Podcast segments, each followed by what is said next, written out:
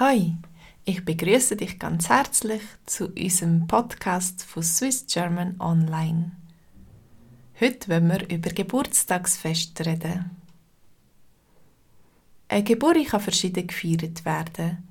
Mit einer mega grossen Party oder eher gemütlich. Ich feiere meine Geburt immer eher im kleineren Kreis. Mit meinen engsten Freunden.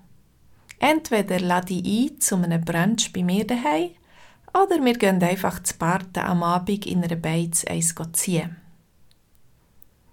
Ein kleiner Brunch am Morgen, wo jeder etwas mitbringt, finde ich noch schön. Aber ich habe in meinen jungen Jahren schon gelernt, besser kein Fest mehr am Abend bei mir daheim zu machen.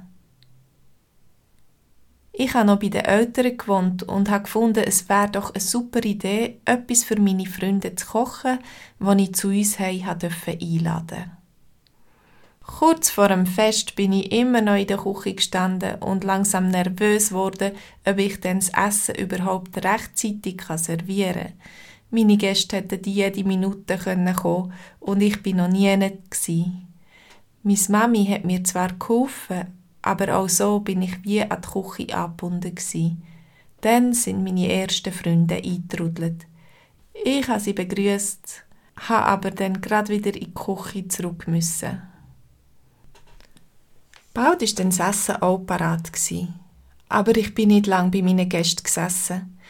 Nach jedem Gang habe ich das Geschirr abgeräumt und mich um den nächsten Gang gekümmert. Ich bin also die ganze Zeit beschäftigt und hat den Abend gar nicht geniessen Vielleicht hätte ich ein einfacheres Menü planen Und zu allen Männern hat es am nächsten Tag noch viel zum Aufräumen und einige Tauer zum Abwaschen gegeben. Ich bin also schon wieder in der Küche gestanden. Ich bin aber auch schon an grössere Geburtstagspartys eingeladen wo mir kaum jemand kennt. Vor allem als Teenager hat es manches Fest gegeben, wo gern ist getrunken wurde. Ab und zu hat sich jemand übernommen, hat seine Grenzen nicht oder noch nicht gekannt und ist dann plötzlich am Boden gelegen, vielleicht am Kötzeln oder sogar ohnmächtig. Den Einsatz von einem Krankenwagen habe ich auch schon miterlebt, wenn es gar nicht mehr gegangen und das Opfer besser im Spital aufgehoben war. Zum Glück hat sie in der Regel nicht das Geburtstagskind betroffen. Auch ich habe früher am einen oder anderen Geburt ein über die Stränge gehauen und habe am nächsten Morgen etwas länger gebraucht zum Aufstehen. Wenn ich von Übelkeit und Kopfweh plagt im Bett gelegen bin, habe ich mich manchmal gefragt, ob das hätte müssen sein oder ist jetzt das ein Jahr mehr, das ich spüre?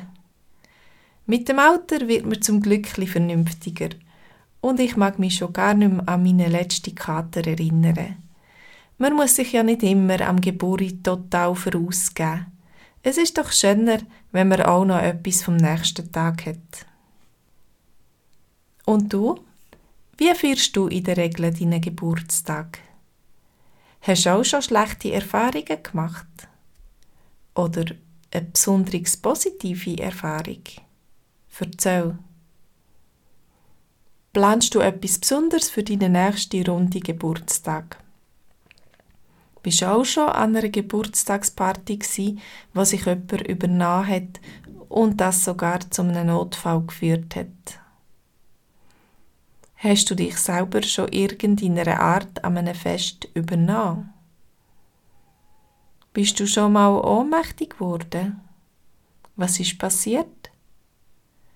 Oder ist schon mal jemand in deiner Gegenwart ohnmächtig geworden? Wie hast du denn reagiert? Wie fühlst du dich in der Regel am Tag nach deinem Geburtstag? Der Text und die Fragen sind für uns Ausgangspunkt für unsere Gespräche in der Konversationsgruppe, immer am Montag am Abend am 9 Uhr. Schreib mir doch ein E-Mail, wenn du auch möchtest dabei sein. Wir freuen uns schon auf dich. Tschüss!